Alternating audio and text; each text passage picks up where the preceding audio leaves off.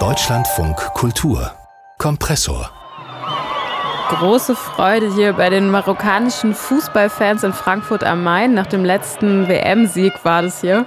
Das ist Thema jetzt im Kompressor-Podcast mit Ramona Westhof.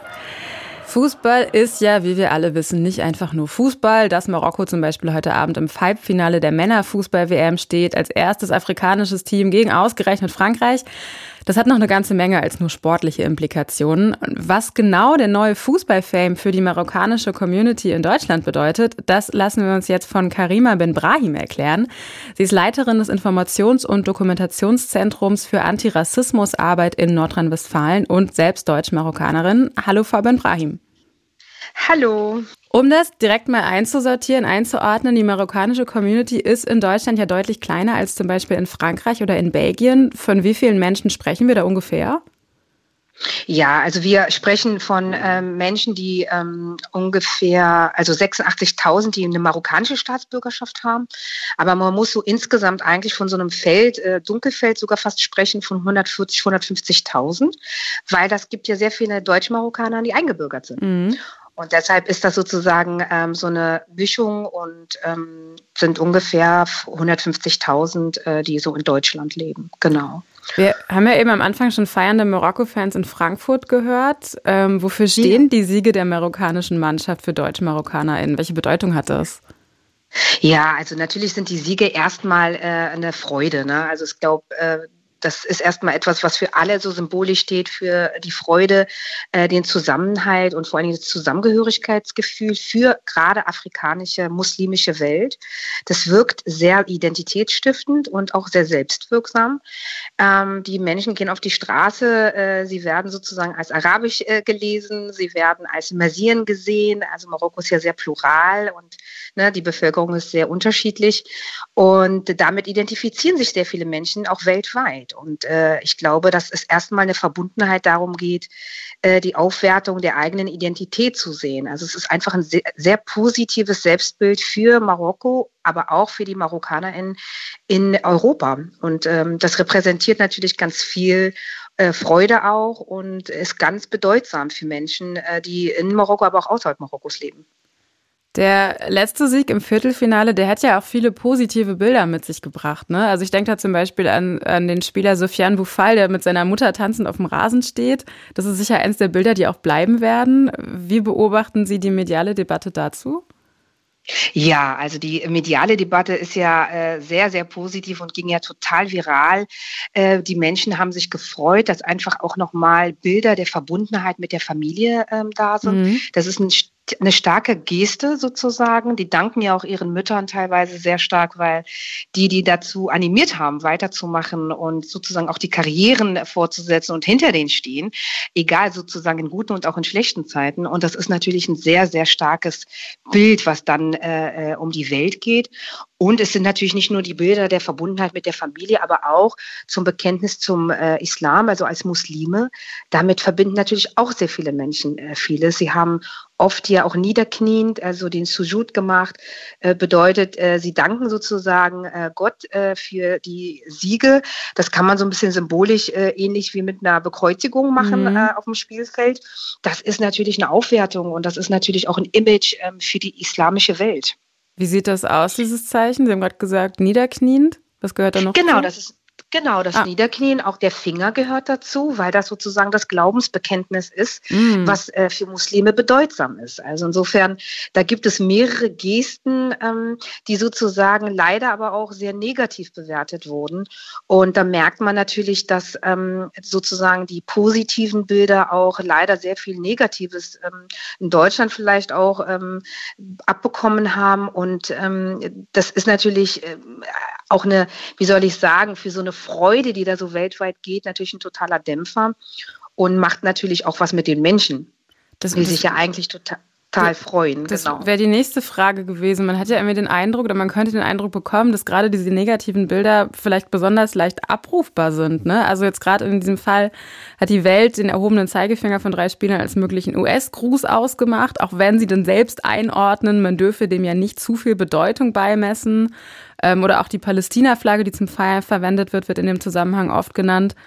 Wie ordnen Sie das ein? Gibt es da auch Teile, die Sie selbst kritisch sehen würden oder die Sie mal als ähm, Metafrage gestellt in der Berichterstattung besonders negativ sehen würden, also von beiden Seiten?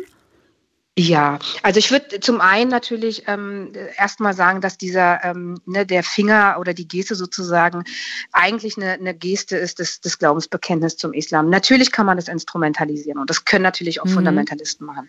Aber die in der in der sozusagen ähm, Konsequenz oder in der Verknüpfung, so wie es stattgefunden hat in der Berichterstattung der Welt, ist natürlich problematisch. Also es ist schon sehr diffamierend und auch diskreditierend der der Mannschaft gegenüber, zumal man natürlich genau solche Bilder von anderen, die gar keinen muslimischen Bezug haben, haben. Also insofern muss man natürlich dem entgegensetzen und sagen, um was geht's jetzt hier gerade? Und das ist problematisch. Also das ist, glaube ich, auch keine wirkliche seriöse Berichterstattung, die man da macht. Das muss man auch mal äh, ganz klar benennen. Da werden auch so antimuslimische ähm, Stereotype mhm. bedient, die dann auch problematisch sind. Die Frage, die sich da stellt, ist natürlich, dass alle Seiten Sachen instrumentalisieren können. Das passiert immer. Das kann auch äh, später sozusagen im Nachgang noch äh, bei Menschen passieren, die Fundamentalisten sind.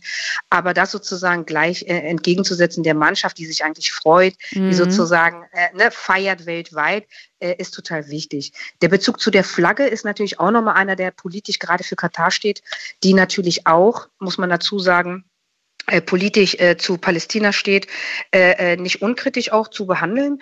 Aber ich glaube, hier geht es natürlich auch um mehr, also nicht nur sozusagen um die Flagge der PalästinenserInnen, sondern auch darum, dass die Abwesenheit der Palästinenser in einer äh, WM-Weltmeisterschaft damit auch benannt wird. Und das ist sozusagen etwas, was man nicht so kurzarm äh, oder kurzatmig auch so benennen äh, kann, sondern man muss das natürlich in den Kontext stellen. Und ich glaube, diese verkürzten Sachen, die dann natürlich viral gehen, ne, die sind natürlich sehr mhm. powerful, mhm. ja, weil die natürlich Bilder ausstrahlen ja. in die Welt.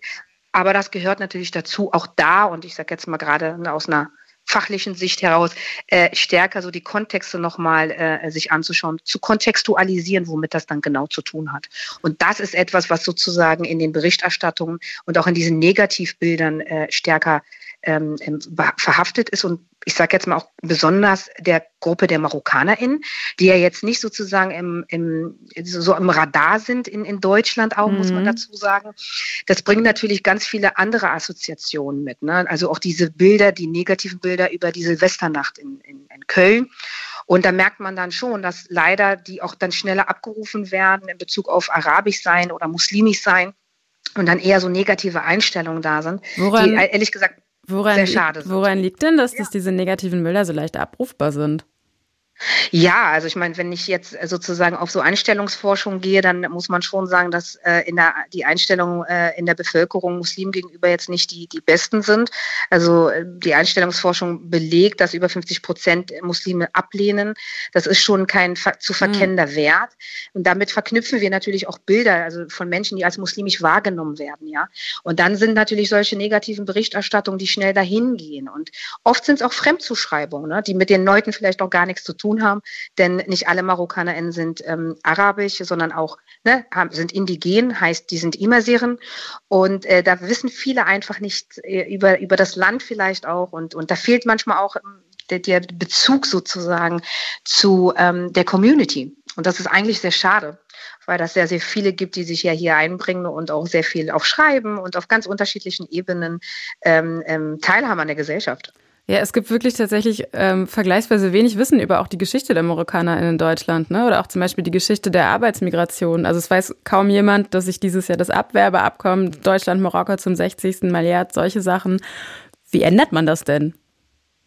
Ja, ich sage jetzt mal aus dem Bereich der Bildung natürlich ganz wichtig, ähm, dass natürlich dazu Wissen erstmal herrschen muss und dass man auch sich da fortbildet. Ne? Also dass man erstmal weiß, was, wie leben denn Menschen hier aus der marokkanischen Community? Wer sind die eigentlich und woher kommen die? Also ich meine, europaweit sind die eine der größten äh, Gruppen, ne? Mhm. Also äh, der Communities, wie in Frankreich zum Beispiel, auch in Israel übrigens, äh, mit 900.000, Frankreich 1,5 Millionen Menschen. Also da gibt's wie gesagt, wenig Wissen zu. Ich glaube, dass es hilfreich ist, da ein bisschen über den Tellerrand hinaus zu gucken und auch dem positiv entgegenzubringen. Vielleicht ist es auch jetzt eine Chance, sozusagen auch mit diesem Beitrag, mehr über die deutsch marokkanische Community ähm, kenn kennenzulernen und ne, auch zu wissen, so wer sind die eigentlich mhm. und ähm, wie vielfältig eigentlich da auch ähm, die Community ist.